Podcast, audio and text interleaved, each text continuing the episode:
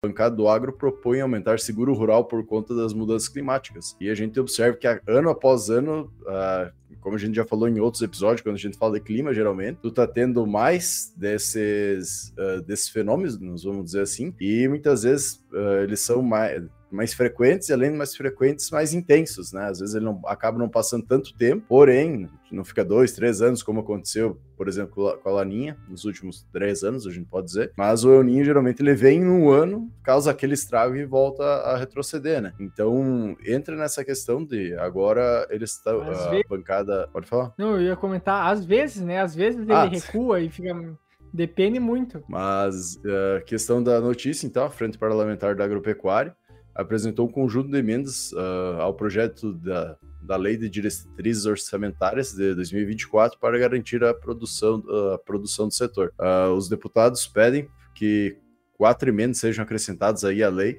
que definirá o orçamento do próximo ano. Então entra nessa questão do seguro está sendo mais caro por causa de todas uh, essas questões climáticas que a gente está passando e o produtor, né, tem um pouco, tá um pouco mais garantido, vamos dizer assim, que vai conseguir pelo menos pagar a safra. É, é tem, tem os dois lados dessa história também, né? Por exemplo, o produtor está passando por mais dificuldades no sentido, né, que a própria notícia já ressalva isso, que ó, tá tendo mais problemas climáticos, então a solução é aumentar o preço da, do que é cobrado do seguro. Uh, só que daí tem um outro lado da situação também, que é, é, que é em questão que talvez hoje a tecnologia, ou talvez daqui uns anos a gente vai ver, já é comentado a respeito disso. Tem algumas empresas que trabalham especificamente com a parte de seguro agrícola que já, já buscam fazer isso de alguma forma, né? Mas seria a possibilidade de a gente ter algumas tecnologias para conseguir mensurar melhor quem deve pagar mais e quem deve pagar menos. Então, hoje, num contexto geral, quem faz uma boa prática de manejo, quem faz uma má prática de manejo, estão pagando a mesma coisa. Então, obviamente, se está tendo uma despesa maior, se está tendo mais frustração de safra, obviamente tem que aumentar o preço em função que para conseguir pagar a conta. Mas mesmo assim, fica a questão daqueles que estão pagando por estão uh, uh, pagando no lugar daqueles que não estão fazendo direito, basicamente, né? Então, a gente sabe que, por exemplo, o manejo de solo é importante, que a parte de correção do solo é importante, e tem muitos produtores que não têm isso e estão passando pela frustração que está piorando em função da questão climática. Então, a, a a questão daí é buscar uma questão de equilíbrio e cobrar justamente de cada uma das pessoas, né, eh, de acordo com a prática que está tendo dentro da propriedade para ficar uma coisa mais equilibrada, porque está aumentando o preço para todo mundo, está aumentando o custo para todo mundo, mesmo daquele que está fazendo uh, direito e está sofrendo sim pela questão climática, enquanto aqueles que estão fazendo não da forma mais correta estão tendo mais prejuízo e aqueles que estão tendo um prejuízo um pouco menor, estão pagando por aqueles, né? É, eu acho que nós temos um, um ponto importante com relação a essa notícia, que é que é a discussão que hoje a LDO está tá acontecendo, né? A lei, a lei de diretrizes orçamentárias do país está definindo o orçamento para o próximo ano. Nós viemos semana passada discutindo até sobre isso, né? Vocês vão recordar é, que nós falamos sobre o orçamento e, e, e, o governo tem uma situação muito complicada, né? Só para a gente fazer uma recordação, porque a gente sempre tem uma nossos aqui os nossos ouvintes de forma cíclica, é, nós temos é, o governo no ano passado, antes de entrar, ele aprovou um plano aonde ele poderia gastar até 200 bilhões de reais a mais no ano de 2023 e possivelmente vai chegar muito perto disso, se estima alguma coisa entre 180 e 190 bi, e para o próximo ano, 2024, com a incumbência de zerar isso. Mas tem uma vírgula nessa história toda que é pode chegar a meio por cento, né? Meio por cento de todo todo tudo que arrecada, nós estamos falando alguma coisa entre 30 e 40 bilhões de reais de déficit. Né? Muito bem. O governo achou que ia pegar esses quase 200 bi, ia irrigar o de dinheiro no mercado, ia começar a pipocar uh, emprego para todo mundo, que a, que a economia ia bombar, que tudo ia crescer. Que é o, que é o pensamento progressista. Tá? Eu não estou criticando, não estou fazendo uma crítica aqui. Eu só estou só trazendo fatos sobre como é o pensamento, tá? Até para a gente poder saber analisar sobre, sobre isso tudo. Agora, o que está acontecendo? Nós estamos passando por uma crise muito grande que não aconteceu essa melhoria é, da, da economia brasileira. Agora que nós estamos vendo aí a diminuição dos juros, obviamente, e isso tudo está fazendo com que não só o governo, mas todo, toda, todo o Congresso é, pense de que forma que possa ter, então, uma, um orçamento para o próximo ano de uma forma mais adequada e que não fique fora da, do, do déficit, né? Então, aqui existe uma, um quebra-queixo, existe um quebra-queixo. Então, obviamente, a bancada do agro tem total razão e necessidade de cobrar esse aumento do seguro, pelas razões que estão implementadas ali, né? Que é justamente o aparecimento de eventos climáticos mais catastróficos, que é o que o sul do Brasil evidenciou nesses últimos dois anos. É o que está sendo evidenciado nesse ano no Brasil inteiro, seja por falta ou por excesso de chuva, que a gente está discutindo aqui de forma é, muito ampla.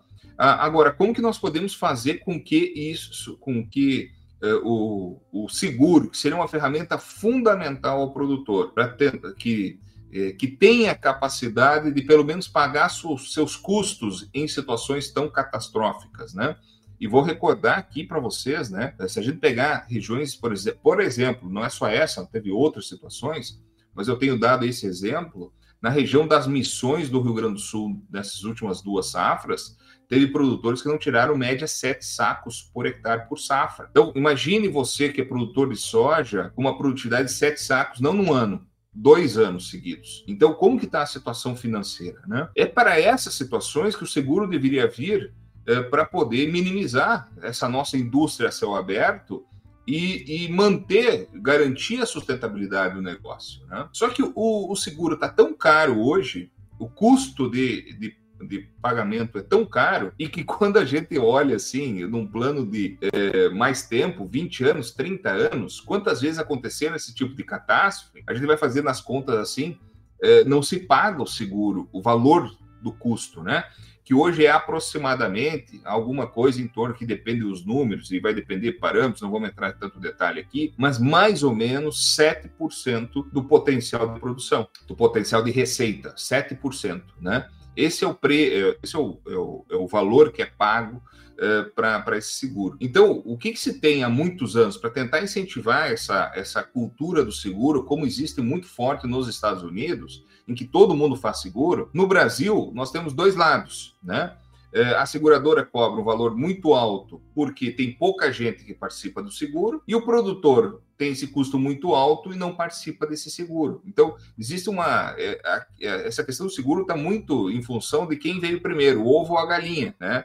E nessa dessa briga, foi instituído há, há 20 anos atrás, até no, no governo Lula mesmo, foi o primeiro, é, primeiro governo que teve seguro rural é, colocado, é a possibilidade do governo bancar 30% desse valor. Então, nessa última safra não se teve esse seguro, não tinha, não se tinha orçamento para se fazer. Né? Então, por isso, até teve muitos produtores que ficaram frustrados e quem fez o seguro teve que pagar 100%. E agora, para essa próxima safra, a ideia é que o, o governo pudesse entrar com uma partilha um pouquinho maior para esse pagamento desse, desses prêmios aí que aumentaram muito. Então, eu, a minha visão é o seguinte, ó, a minha visão é o seguinte, se a gente pudesse ser os Estados Unidos, né, Felizmente a gente não é em muitos casos, ou felizmente a gente não é também, né? Mas uh, se a gente fosse os Estados Unidos, a gente teria seguro não só mais barato, mas para tudo que fosse uh, situação e a gente poderia estar contratando isso de uma forma muito mais barata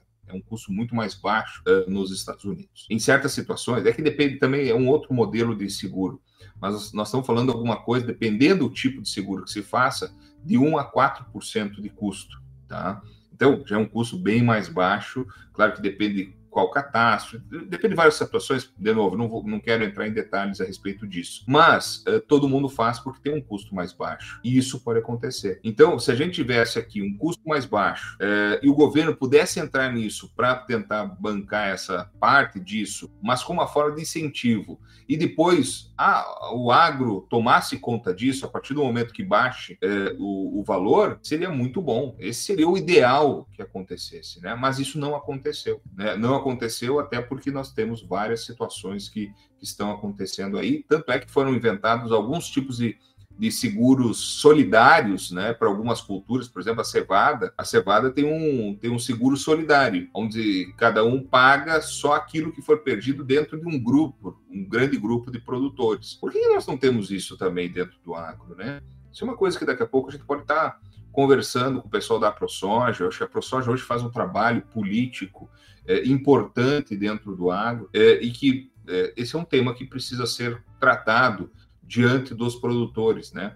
Tem certas situações que muitas vezes são colocadas em discussão que é, não cabe muito, né? Mas esse, por exemplo, para mim é um, um, que cabe. E, inclusive, estou falando da ProSoja porque a ProSoja está fazendo um trabalho agora no Mato Grosso de visitar várias regiões para quantificar os problemas é, de produção, né? Então, aqui poderia ser, né, a parte do seguro poderia ser uma ferramenta é, para que pudesse, então, estar tá, tá aí é, sendo discutida, trabalhada e talvez uma solução para muitas regiões desse país. Aí, só, só na mesma linha, né? Tu pega, por exemplo, a questão de, de proagro, por exemplo. Tem muitos produtores que já vendem tanta. Da, eu não lembro qual que é o número, se é 5 ou é 7 proagro que pode que pode estar tá solicitando, acho que é 7. Uh, não, não vou saber o número correto, mas a questão principal é tu vai pedindo tantos pro agros porque teve tanta frustração de safra, por exemplo, que a gente pega a questão da, do trigo, pega a questão da soja, e isso vai acumulando e logo aquele produtor fica fica descoberto, digamos assim, de qualquer tipo de garantia.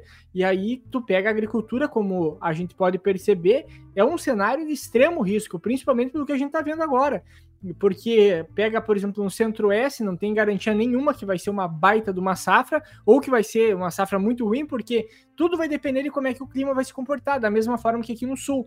Por exemplo, tem locais aqui no Sul que, por exemplo, a safra de milho pode ser que seja uma safra boa, até mesmo que tenha perdas aí de 20%, 30%, como tem lavouras de milho que foram totalmente perdidas em função de pedra, em função de bacteriose, em função de excesso de chuva, excesso de doença. Então, tu tem vários cenários e muitas vezes esse produtor está sendo prejudicado. O que a gente pode ver também é para a questão dos próximos anos, como é que vai ser isso, porque muitas propriedades, dependendo dessa, de como é que vai ainda também a questão do clima, uma, vão ficando cada vez mais instáveis no sentido que pode estar tá quebrando a qualquer momento. Então, um cenário como esse a gente pode estar tá notando e cada vez vai apertando mais esse funil e a gente vai ver consequências de tudo isso, porque a gente não está vendo a consequência de todas as quebras de safra e de todas essas alterações climáticas que a gente está percebendo agora, a, a, realidade ainda não está sendo transmitida para o campo. É a mesma coisa que na semana passada foi comentado em relação ao preço de soja, por exemplo.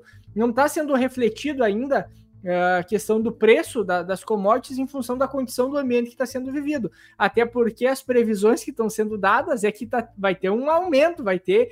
Vai, vai ser batido mais uma vez um 100%. recorde. Exato, então tem que ter, a gente tem que começar a analisar um pouco com os pés mais no chão vendo a realidade que está acontecendo em todas essas regiões, né? É, e entra a parte do seguro, não só para o produtor, pensando no produtor em si, mas também da sociedade que está em volta, né? A gente vai pegar a maior boa parte dos municípios que não estão nos grandes centros, quem é responsável por fazer a roda girar, vamos dizer assim, o que vai dizer se vai ter uma boa venda às lojas da, da cidade, vamos dizer, uh, do município, ou se a economia daquele município vai girar, é a agricultura, né? Então a gente sabe que em anos que a agricultura acaba indo mal, o produtor tá mal, acaba sendo também um problema para todo, todo mundo que reside em algumas cidades, uh, do comércio, de todo desenvolvimento. Então, geralmente, tem uma quebra, porque a gente não tem grandes indústrias. A gente já conversou em outros episódios que, cara, querendo no Brasil, tem a, a questão voltada para o agro, querendo não é isso. A gente tem é, é esse é que é o nosso brick. Então, claro que tem que trazer mais indústria, tem que fazer industrialização, desenvolvimento, tecnologia, tudo mais,